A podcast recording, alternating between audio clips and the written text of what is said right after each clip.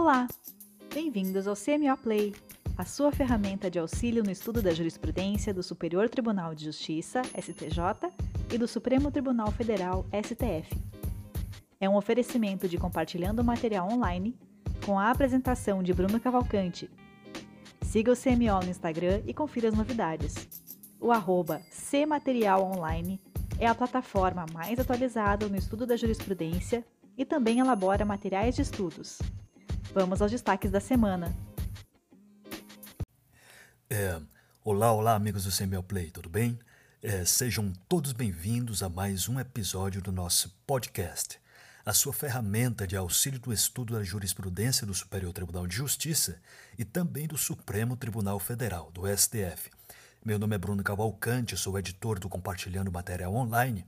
Além do quiz aos sábados como forma de revisão por questões, trago essa novidade para vocês estudarem jurisprudência onde quiserem. Pois bem, neste quarto episódio, mais uma vez será típico, pois vamos falar do último informativo do STJ, o informativo 680. E, portanto, será dividido em cinco partes. Primeiro, trataremos dos destaques do grupo 1 do informativo do STJ, que envolve as matérias de direito civil, processual civil, direito do consumidor e criança e adolescente. Depois, os destaques de penal e processual penal. A terceira parte ficaremos com os destaques da semana, do STJ, das disciplinas do grupo 1. Né? E a quarta parte terá direito penal e processual penal. E, por fim, ficaremos com os destaques do Supremo Tribunal Federal. Vamos aos julgados. Primeira parte. Primeiro, primeiro julgado. Matéria envolvendo direito civil a copropriedade anterior à abertura da sucessão impede o reconhecimento do direito real de habitação. Né? O direito real de habitação possui como finalidade precípua garantir o direito à moradia ao cônjuge ou companheiro superstite, preservando o imóvel que era destinado à residência da família, qualquer que fosse o regime de bens adotado, Trata-se de instituto intrinsecamente ligado à sucessão, razão pela qual os direitos de propriedade originados da transmissão da herança sofrem mitigação temporária em prol da manutenção da posse exercida pelos membros do casal. Como pontuado pela ministra Nancy Andrighi, relatora do recurso especial do RESP 1.184.492 de Sergipe, a causa do direito real de habitação é tão somente a sua solidariedade interna do grupo familiar que prevê recíprocas relações de ajuda. Entendimento diverso possibilitaria inclusive a instituição de direito real de habitação sobre imóvel de propriedade de terceiros estranhos à sucessão, o que contraria a mens, mens legis acima exposta. É, esse julgado é do é, ERESP 1.520.294 294 de São Paulo, né? Embargos regime, é, regimental no recurso especial 1.520.294 de São Paulo. Portanto, a copropriedade anterior à abertura da sucessão impede o reconhecimento do direito real de habitação. Segundo julgado, direitos envolvendo matéria envolvendo direito civil e processual civil não é possível o reconhecimento de ofício do direito ao recebimento, ao recebimento de indenização por benfeitorias úteis ou necessárias em ação possessória. É, inicialmente, é imperioso ressaltar que os artigos 1219 e 1220 do Código Civil versam sobre o direito à indenização das benfeitorias, bem como de eventual exercício do direito de retenção. A legislação dispõe que o possuidor de boa-fé tem direito à indenização das benfeitorias necessárias e úteis, bem como tem a faculdade de levantar as benfeitorias voluptuárias se não lhe forem pagas, desde que o faça sem deteriorar, deteriorar a coisa. Né? A configuração da boa-fé ainda permite o exercício do direito de retenção pelo valor das benfeitorias úteis ou necessárias. De outro lado, Os artigos 141 e 492 do CPC de 2015 se reportam ao princípio dispositivo da congruência ou da distrição, segundo o qual o juiz irá julgar o mérito da ação nos limites propostos, sendo proibido conhecer de questões não alegadas a cujo respeito a legislação exigir iniciativa da parte. Ademais, o referido princípio se encontra umbilicalmente ligado ao dever de tratamento isonômico das partes pelo juiz. É o artigo 139, inciso 1 do CPC de 2015, de maneira que esse não pode agir de ofício para sanar ou corrigir eventual omissão de qualquer das partes na prática de, de ato processual de incumbência exclusiva. Não é possível, na hipótese, afastar a ocorrência de julgamento extrapetita, fora do pedido, da indenização por benfeitorias ainda que por meio de interpretação lógica e sistemática, pois não houve apresentação de contestação, em razão de revelia, bem como não ocorreu a formulação de pedido posterior nesse sentido. Por fim, o entendimento da ocorrência de julgamento extrapetita não afasta o direito de pleitear indenização por eventuais realizações de benfeitorias, pois o prazo prescricional da referida pretensão indenizatória apenas tem início com o trânsito em julgado da ação de rescisão do contrato de compra e venda do imóvel. É o agravo regimental no ARESP 726-492, Mato Grosso do Sul, terceira turma de DJE 9 do 11 de 2016. Esse julgado, portanto, foi do RESP 1.836.846 do Paraná, Portanto, não é possível o reconhecimento de ofício do direito ao recebimento de indenização por benfeitorias úteis ou necessárias em ação possessória. Terceiro julgado, envolvendo direito civil, é válida hipoteca firmada na vigência do Código Civil de 2002 exclusivamente por cônjuge casado sob o regime da separação total de bens na vigência do Código Civil de 1916. É, conceitualmente, o artigo 2039 do Código Civil de 2002, ao estabelecer uma regra de transição quanto ao regime de bens, teve, que, teve por finalidade específica disciplinar as relações familiares entre os cônjuges na perspectiva patrimonial, ditando o modo pelo qual se dará, por exemplo, a partilha de bens, de seus bens por ocasião da dissolução do vínculo conjugal, bem como a possibilidade de alteração motivada e judicial do regime de bens posteriormente consagrada pela jurisprudência desta Corte. Dessa forma, a referida regra de direito transitório não deve influenciar na perspectiva da definição da legislação aplicável, as hipóteses em que deveria ser dada a autorização conjugal, pois esse instituto, a despeito de se relacionar com o regime de bens, é, na verdade, uma condição de eficácia do negócio jurídico cuja validade se examina. Em se tratando de casamento celebrado na vigência do Código Civil de 1916, sob o regime de separação convencional de bens, é, somente aos, aos negócios jurídicos celebrados na vigência da legislação revogada que se poderá aplicar a regra do artigo 235, inciso 1 do Código Civil de 16.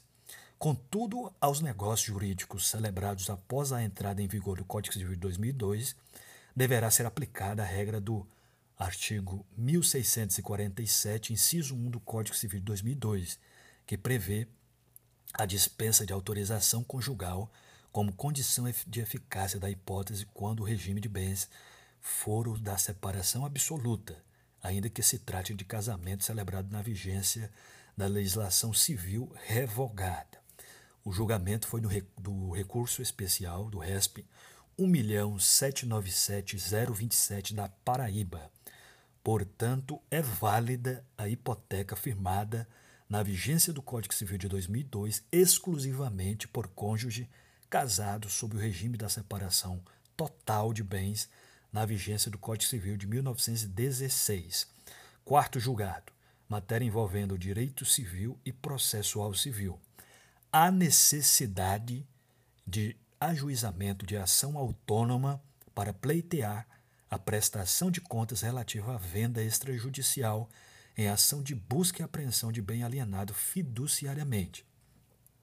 Nas hipóteses de inadimplemento ou mora nas obrigações contratuais garantidas mediante alienação fiduciária, caso o credor opte pelo ajuizamento da ação de busca e apreensão, tem-se uma, que, uma vez apreendido o bem, promover-se-á a sua venda extrajudicial, nos moldes do que dispõe o artigo 2 do Decreto-Lei 911 de 1969. Efetivada a venda, apura-se o saldo entre o produto da venda e o montante da dívida e encargos, procedendo-se à prestação de contas ao devedor. Havendo sobra, o credor deverá entregá-la ao devedor ou, ao contrário, remanescendo o saldo devedor, o devedor continua responsável pelo pagamento. Por fim, vale frisar que o artigo 3 parágrafo 8 do decreto 911 expressamente define que a busca e apreensão constitui processo autônomo e independente de qualquer procedimento posterior, e que a obrigatoriedade da prestação de contas foi inovação traduzida pela Lei número 13.043 de 2014, a qual, não obstante não fosse expressa anteriormente, a sua edição já era reconhecida como de interesse do devedor fiduciante quando da venda extrajudicial do bem. É, o julgamento foi do recurso especial 1.866.230 de São Paulo. Portanto, há necessidade de ajuizamento de ação autônoma para pleitear prestação de contas relativa à venda extrajudicial é ação de busca e apreensão de bem alienado fiduciariamente. É, vamos para o quinto julgado, direito processual civil. É admissível a reconvenção sucessiva, também denominada de reconvenção a reconvenção, desde que a questão que justifique a propositura tenha surgido na contestação ou na primeira reconvenção é, ainda na vigência do CPC de 73, a doutrina se posicionou majoritariamente pela admissibilidade da reconvenção à reconvenção, por se tratar de medida não vedada pelo sistema processual, mas desde que a questão que justifica a propositura da reconvenção sucessiva tenha como origem contestação ou a primeira reconvenção.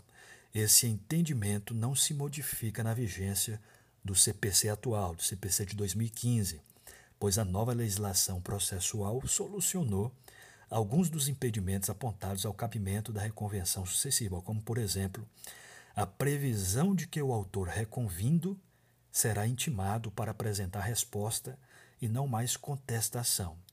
É, a previsão do artigo 343, parágrafo único, e a redação expressa de reconvenção, reconvenção apenas na hipótese da ação monitória, o artigo 702 parágrafo 6 do CPC.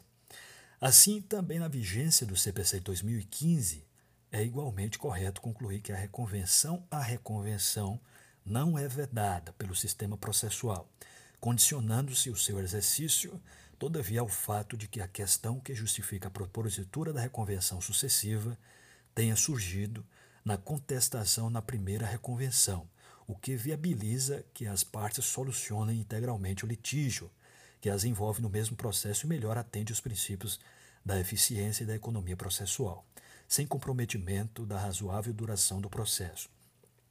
É, o julgamento foi do recurso especial 1.690.216 do Rio Grande do Sul. Portanto, é admissível a reconvenção sucessiva, também denominada de reconvenção a reconvenção, desde que a questão que justifica a propositura tenha surgido na contestação na primeira reconvenção. É isso aí, pessoal. A segunda parte agora serão cinco julgados envolvendo direito penal e processual penal. É, mais especificamente, aqui nós tratamos de cinco julgados de processo penal. Primeiro, é legal o auxílio da agência de inteligência ao Ministério Público Estadual durante procedimento criminal instaurado para apurar graves crimes em contexto de organização criminosa. A atividade de inteligência desempenhada por agências dos estados, que integra o subsistema de inteligência criado pelo decreto número 3695 de 2012, consiste no exercício de ações especializadas para identificar, avaliar e acompanhar ameaças reais ou potenciais na esfera de segurança pública. Alcança diversos campos de atuação, um deles a inteligência policial judiciária, e entre suas finalidades está não só subsidiar o planejamento estratégico de políticas públicas, mas também assessorar com informações as ações de prevenção e repressão de atos criminosos. Apesar de não se confundir com a investigação, nem se esgotar com o objetivo desta, uma vez que a inteligência de segurança pública opera na busca incessante de dados, o resultado de suas operações pode, ocasionalmente, ser aproveitado no processo penal para subsidiar a produção de provas, desde que materializado em relatório técnico. Na hipótese, há alguns anos, no Estado-membro, ante a necessidade de aperfeiçoar o combate a crimes cometidos por policiais, foi atribuída à Subsecretaria de Inteligência a missão de prestar apoio a determinados órgãos em, sua, em suas investigações criminais. No caso em apreço, o parquet optou por não utilizar a estrutura da própria Polícia Civil para auxiliá-lo no procedimento apuratório criminal e é incabível criar limitação alheia ao texto constitucional para o exercício conjunto da atividade investigativa pelos órgãos estatais. Quanto ao, pan, quanto ao ponto, uh, esta Corte, né, o STJ, possui um entendimento de que a atribuição de polícia judiciária às polícias civil e federal não torna nula a colheita de elementos informativos por outras fontes. Ademais, o artigo 3 inciso 8 da Lei 12.850-2013, a Lei da Organização Criminosa, permite a cooperação entre as instituições públicas na busca de dados de interesse da investigação. Portanto, segundo a doutrina, no campo diversificado de atuação da, da segurança pública, a inteligência policial tem como escopo questões de regressão e apoio à investigação de ilícitos e grupos de infratores. Não se trata, registre-se bem, de atividade de investigação criminal. Busca levantar indícios e tipologias que auxiliam o trabalho da Polícia Judiciária e do Ministério Público, principalmente no combate do crime organizado, dissimulado ou complexo. É, o julgamento foi do habeas corpus 512-290 do Rio de Janeiro, Portanto, é legal o auxílio da agência de inteligência ao Ministério Público Estadual durante o procedimento criminal instaurado para apurar grave, graves crimes em contexto de organização criminosa. É, segundo julgado, matéria também de direito processual penal. Aliás, é o mesmo no mesmo habeas corpus, o, o STJ decidiu várias questões. Não há infiltração policial quando o agente lotado em agência de inteligência sob identidade falsa apenas representa o ofendido nas negociações de extorsão, sem se introduzir ou se infiltrar na organização criminosa com o propósito de identificar e angariar a confiança de seus membros ou obter provas sobre a estrutura e o funcionamento do bando. A teor do artigo 10 da Lei 12.850-2013, a Lei das Organizações Criminosas, a infiltração de agentes de polícia em tarefas de investigação será precedida de circunstanciada, motivada e sigilosa autorização judicial, que estabelecerá seus limites. É um parênteses aqui, nós tratamos de infiltração policial com as mudanças do pacote anticrime no nosso e-book, pacote anticrime que está sendo devidamente atualizado e será lançado novamente em janeiro, junto com o nosso caderno de jurisprudência em questões, que terá aí toda a jurisprudência do STJ e também do Supremo Tribunal Federal do ano de 2020, além das teses da do jurisprudência em teses do STJ. Voltando. Conforme a doutrina, a técnica consiste em se entranhar o agente no seio da organização criminosa passando a integrá-la como se criminoso fosse. Na verdade, como se um novo integrante fosse. Agindo assim, penetrando no organismo e participando das atividades diárias, nas conversas, problemas e decisões, como também, por vezes, de situações concretas. Ele passa a ter condições de melhor compreendê-la para melhor combatê-la através do repasso de informações às autoridades. Deveras Infiltração é a introdução de agente público, dissimuladamente quanto à finalidade investigativa, de provas, informações e ou operacional. Dado negado de difícil acesso, em quadrilha, bando, organização criminosa ou associação criminosa, ou ainda em determinadas hipóteses, como no crime de drogas, no âmbito social, profissional ou criminoso do suposto autor de crime, a fim de obter provas que possibilitem eficazmente prevenir, detectar, reprimir ou, enfim, combater a atividade criminosa deles. Na hipótese, não há falar em infiltração policial, uma vez que a agente lotada, que a agente lotada em agência de inteligência, sob identidade falsa, apenas representou o ofendido nas negociações da extorsão. Salientou-se que, com as inovações da Lei 13964 de 2019, a Lei do Pacote Anticrime, o legislador passou a admitir a infiltração de agentes para apuração de crimes de lavagem de dinheiro. Artigo 1 parágrafo 6 da Lei 9.603 de 98.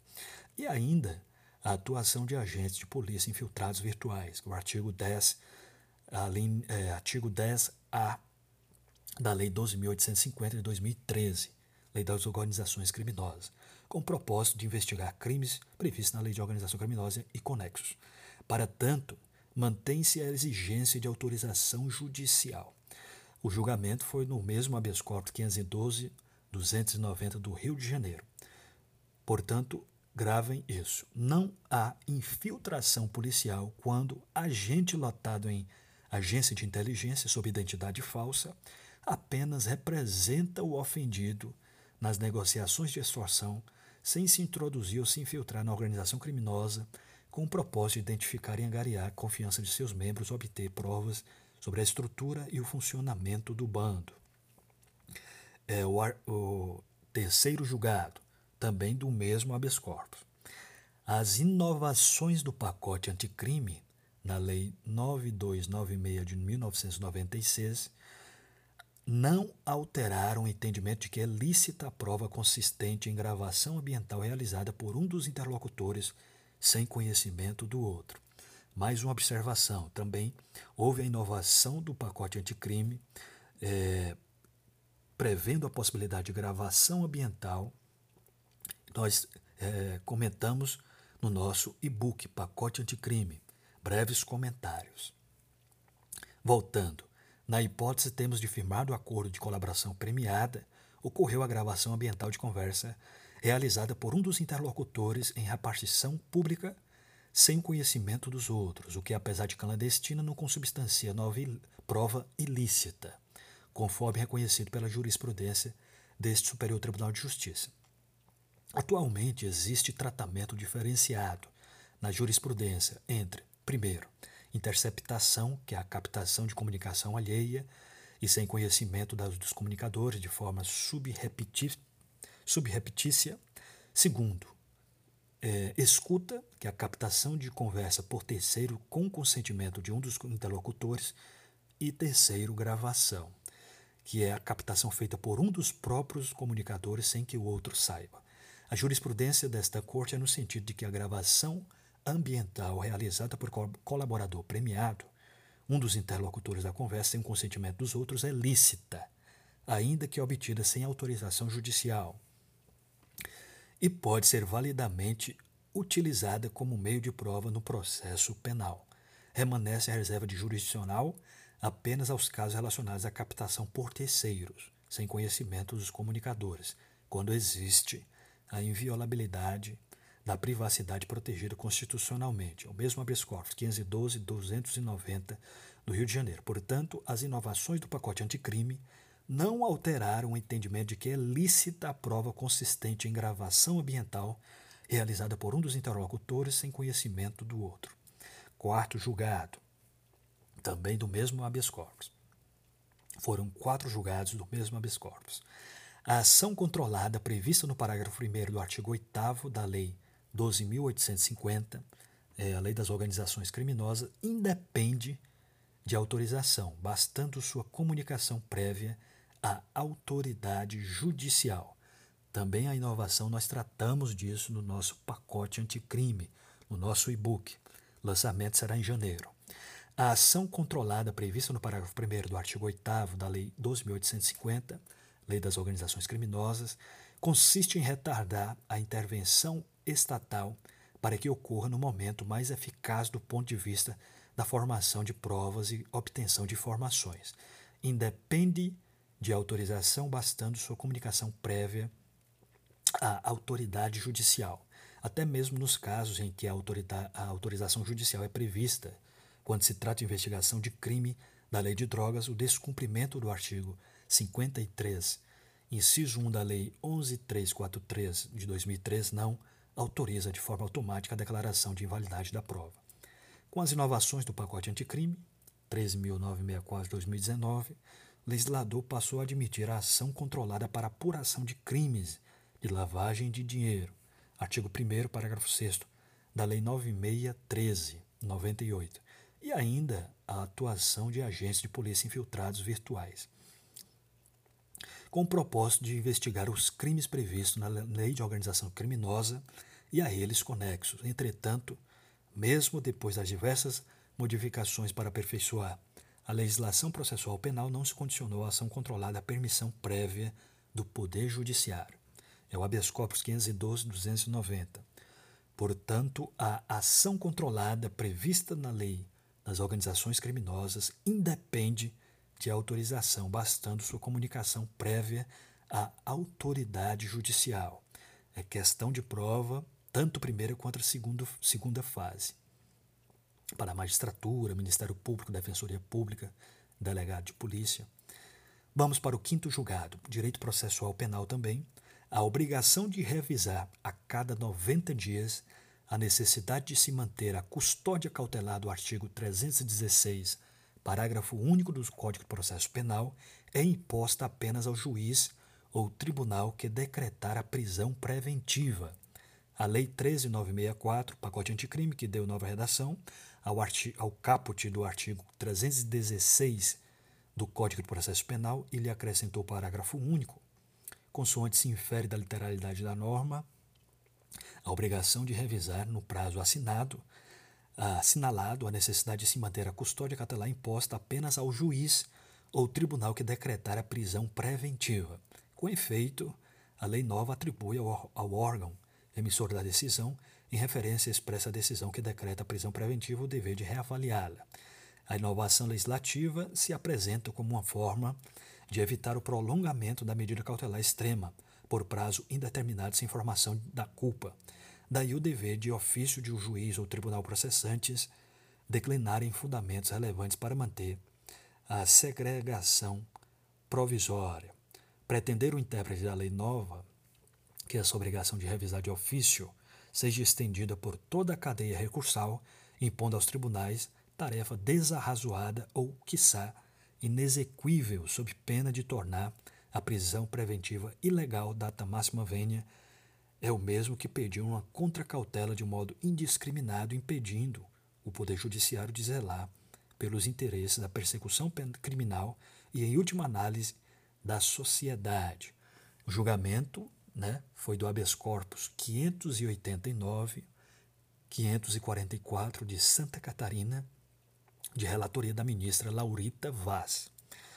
Agora vamos para a terceira parte, vamos para os destaques da semana do STJ, nas disciplinas do Grupo 1, Civil, Direito da Criança é, Consumidor, Criança e Adolescente, Processual Civil.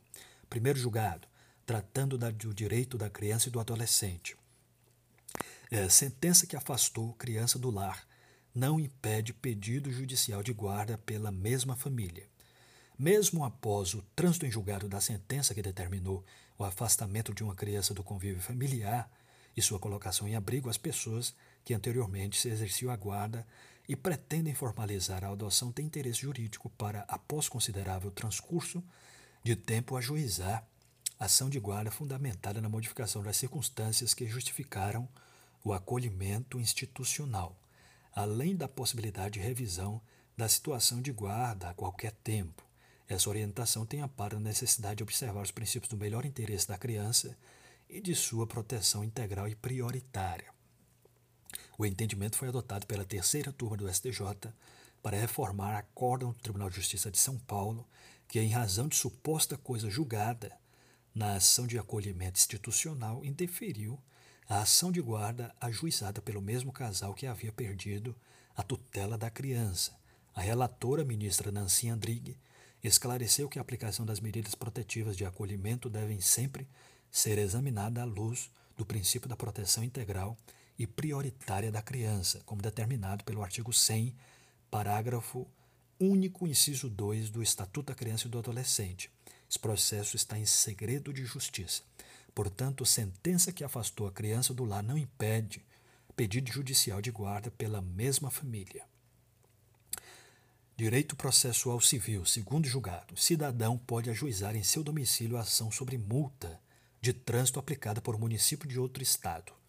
O ministro do Superior Tribunal de Justiça, Herman Benjamin, deu provimento a um recurso para reconhecer que o recorrente tem o direito de ajuizar na comarca de Jundiaí, São Paulo, onde reside, uma ação de indenização por danos morais contra o município de Petrópolis, do Rio de Janeiro, em razão de multa de trânsito a ação indenizatória foi proposta sob a alegação de que o órgão de trânsito de Petrópolis aplicou multa e apreensão de veículo injustamente durante uma viagem turística à cidade. É, o autor da ação afirmou que o próprio órgão público admitiu o erro em processo administrativo. O Tribunal de Justiça de São Paulo negou o pedido do autor para que a ação fosse julgada pelo juizado especial da cidade onde ele reside. O ministro Herman Benjamin relatou lembrou que a primeira sessão já decidiu em outros casos que a demanda juizada contra uma unidade da federação pode ser proposta no, no foro do domicílio do autor, com base no artigo 52 do Código de Processo Civil de 2015. É, o julgamento foi do RMS 64292, é o recurso em mandado de segurança 64292. Né? Portanto, o cidadão ele pode sim ajuizar em seu domicílio a ação sobre multa de trânsito aplicada por um município de outro estado. Terceiro julgado envolvendo o direito do consumidor. Questionamento judicial de inscrição preexistente em cadastro negativo não garante danos morais à consumidora. A terceira turma do STJ reformou decisão do Tribunal de Justiça de São Paulo, que concedeu indenização por danos morais em razão de anotação indevida em cadastro de proteção ao crédito a uma mulher que já tinha inscrição anterior, a qual era questionada judicialmente. No caso, a nova inscrição no cadastro foi feita antes do ajuizamento da ação para discutir a legitimidade da primeira negativação. No acórdão reformado, o Tribunal de Justiça de São Paulo consignou que o fato de a primeira negativação ser objeto de questionamento judicial afastaria a incidência da súmula 385 do STJ. A empresa que interpôs o, RESP no STJ alegou que a mera discussão judicial acerca da regularidade da inscrição anterior não afasta a aplicação da súmula 385, visto que o ajuizamento da ação por si só não compromete a rigidez da anotação lançada anteriormente. É o recurso especial 1.790.009 de São Paulo. É, vamos para o quarto julgado. Civil consumidor. A ação para devolução da cobran de cobrança indevida em telefonia prescreve em 10 anos decidiu a Corte Especial. É cara de prova. Em julgamento de embargos de, de regência, a Corte Especial do STJ estabeleceu a tese de que a devolução de valores cobrados indevidamente por serviço de telefonia não contratados está sujeito a prazo prescricional de 10 anos, conforme a regra prevista no artigo 205 do Código Civil. Com a tese fixada por maioria de votos, a Corte pacificou entendimentos divergentes entre a primeira e a segunda sessão sobre a aplicação é, do prazo decenal ou a incidência da prescrição de três anos prevista no artigo 206, parágrafo 6, terceiro, inciso 4 do Código Civil. No mesmo julgamento, o colegiado definiu que a restituição em dobro dos valores pagos indevidamente, de acordo com a orientação do artigo 42 do CDC, independe da motivação do agente que fez a cobrança, sendo cabível quando houver configuração de conduta contrária à boa-fé objetiva. Julgamento é do EARESP 676-608. Quinto julgado, envolvendo o direito da criança e do adolescente. Destituição do poder familiar não pode ser anulada por falta de citação de suposto pai com a identidade ignorada. a terceira turma do STJ manteve é, acórdão do Tribunal de Justiça de São Paulo que julgou improcedente a ação declaratória de inexistência de sentença, querela nullitatis insanabilis, por meio da qual os supostos pai e avô paterna de uma criança adotada tentavam anular a destituição do poder familiar da mãe biológica. O argumento principal dos autores da ação era a falta de citação do suposto pai biológico no, do processo de destituição. Porém, a turma considerou que o homem era desconhecido na época do nascimento da criança, tanto que não constou de seu registro civil. Segundo os autos, a criança foi abandonada no hospital pela genitora horas após o parto, e o registro de nascimento foi feito apenas com o nome da mãe, já que era ignorada a identidade do pai. Esse processo ele corre em segredo de justiça, né? Portanto, a destituição do poder familiar não pode ser anulada por falta de citação de suposto pai com identidade ignorada. Vamos para o sexto e último julgado desta terceira parte, envolvendo matéria de direito processual civil. A primeira sessão admite renúncia a valores para demandar em juizado especial federal e evitar fila de precatório. A primeira sessão do STJ decidiu que a parte interessada ao ajuizar a ação contra a União pode renunciar a valores que excedam 60 salários mínimos para conseguir demandar no âmbito do juizado especial e, com isso, evitar a fila dos precatórios. Por unanimidade, os ministros afirmaram a seguinte tese, que gerou o tema 1030. Ao autor que deseje litigar no âmbito de juizado especial federal civil, é lícito renunciar de modo expresso e para fins de atribuição de valor à causa ao montante que exceda os 60 salários mínimos previstos no artigo 3 caput da Lei 10.259 de 2001, aí incluídas, sendo o caso, as prestações vincendas. O julgamento foi do recurso especial 1.807.665. Portanto, admite-se a renúncia a valores para demandar em juizado especial federal e evitar a fila de precatório. Beleza? É, quarta parte, a penúltima, né? Tem apenas um destaque da semana do STJ em matéria de direito processual penal. Vamos lá. A sexta turma rechaçou condenação baseada em reconhecimento por foto que não seguiu o procedimento legal. Ao conceder habeas corpus para absorver um homem acusado de roubo, cuja condenação não teve outra prova senão a declaração de vítimas que dizem tê-lo identificado em uma foto apresentada pela polícia, a sexta turma do STJ estabeleceu diretrizes para que o reconhecimento de pessoas possa ser considerado válido. Né? É, segundo o relator do habeas corpus, o ministro Rogério Schietti Cruz, a não observância das formalidades legais para o reconhecimento garantias mínimas para o suspeito da prática de um crime leva à nulidade do ato. Em seu voto, o ministro afirmou que é urgente a adoção de uma nova compreensão dos tribunais sobre o ato de reconhecimento de pessoas. Para ele, não é mais admissível a jurisprudência que considera as normas legais sobre o assunto previstas no artigo 226 226 do Código de Processo Penal. Apenas uma recomendação do legislador podendo ser flexibilizadas porque isso acaba por permitir a perpetuação desse foco de erros judiciários e, consequentemente, de graves injustiças.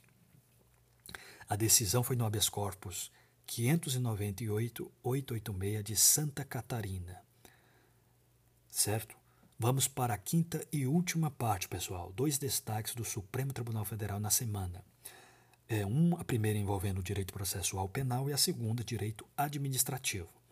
Primeiro, no habeas corpus é, 181.020, o Supremo Tribunal Federal decidiu que provas obtidas por inter interceptação telefônica, baseada apenas em denúncia anônima, são ilícitas. O ministro Edson Fachin, do Supremo Tribunal Federal, reconheceu a ilicitude de provas obtidas a partir de interceptação telefônica determinada com fundamento exclusivo em denúncia anônima em uma ação penal contra uma acusada de tráfico de drogas. A decisão se deu no habeas corpus 181-020 De acordo com o relator, o Supremo Tribunal Federal firmou entendimento de que a denúncia anônima é fundamento idôneo para deflagrar a persecução penal, desde que seguida de diligências prévias, a fim de averiguar os fatos nela noticiados, o que não ocorreu no caso. A Delegacia de Investigações sobre Entorpecentes Piracicaba de São Paulo é, recebeu denúncias anônimas sobre a comercialização de drogas na região e os investigadores indicaram a necessidade de interceptação das comunicações telefônicas dos investigados. Na mesma data, a autoridade policial, sem ter feito nenhuma investigação, representou pelo deferimento da interceptação e dois dias depois o juízo autorizou a diligência. Segundo Faquim, os fatos evidenciam que a medida foi concedida com base exclusiva nas denúncias anônimas para o ministro, a avaliação aplicada pelo juiz de primeiro grau não satisfaz a necessidade de motivação das decisões judiciais prevista na Constituição Federal e na Lei de Interceptações Telefônicas, Lei 9296 de 96. Nessa ótica, a violação ao direito, a decisão fundamentada configura constrangimento legal de modo que a concessão da ordem é a medida que se impõe, concluiu o ministro. É, segundo e último julgado aqui da última parte, direito administrativo. BH Trans pode aplicar multas de trânsito, decidiu o plenário. Por maioria, o plenário do Supremo Tribunal Federal decidiu que é constitucional a delegação da atividade de policiamento de trânsito à empresa de transporte trânsito de Belo Horizonte, BH Trans, inclusive quanto à aplicação de multas. A decisão se deu na sessão virtual, né, no julgamento do recurso extraordinário 633-782, com repercussão geral reconhecida. Tema 532. O caso concreto discutia se a BH Trans, Sociedade de Economia Mista de Direito Privado, pode exercer poder de polícia de trânsito. O STJ havia decidido que a empresa não tinha competência para aplicar multas de trânsito. E o Supremo Tribunal Federal, no entanto, reconheceu a compatibilidade constitucional da delegação da atividade sancionatória o relator destacou que no julgamento do recurso extraordinário 658 570 o STF decidiu que o poder de polícia não se confunde com segurança pública. Assim, é, seu exercício não é prerrogativa exclusiva das entidades policiais. Segundo ele, a fiscalização do trânsito, com a aplicação de sanções administrativas, constitui mero exercício de poder de polícia. Verifica-se que, em, em relação às estatais prestadoras de serviço público, de atuação própria do Estado em regime de monopólio, não há razão para o afastamento do atributo da coercibilidade inerente ao exercício do poder de polícia, sob pena de esvaziamento da finalidade para a qual aquelas entidades foram criadas. É, o Supremo Tribunal Federal, inclusive, já tinha julgado, acho é, salvo engano, em 2015, que também cabe aos guardas municipais aplicar multas, né? É isso aí, pessoal. Semana foi cheia, mas espero que vocês tenham gostado. Ainda ficou faltando outros julgados. Confiram lá no feed do Instagram do CMO. Quero agradecer mais uma vez a amiga Divane pela apresentação incentivo deste podcast e mandar um abraço aqui especial ao amigo Alexandre Moraes da Rosa, que é juiz do Tribunal de Justiça de Santa Catarina e professor de processo penal. Faz um brilhante trabalho, muito bacana nas redes sociais e também no podcast Criminal Player, junto com o Auri Lopes Júnior. E aí fica o meu abraço. Mandar um abraço para a amiga Gabriele Abreu, também de Florianópolis, que sempre nos acompanha no Twitter e no Instagram desde o início. Subindo mais um pouco, eu quero mandar um abraço para a Lara Tereza, nossa seguidora do Rio Grande do Norte, assídua leitora e voraz. Quem quiser, pessoal, que, que eu deixe um recado na próxima semana, me envie um direct com o nome. Até a próxima semana, um abraço e bons estudos.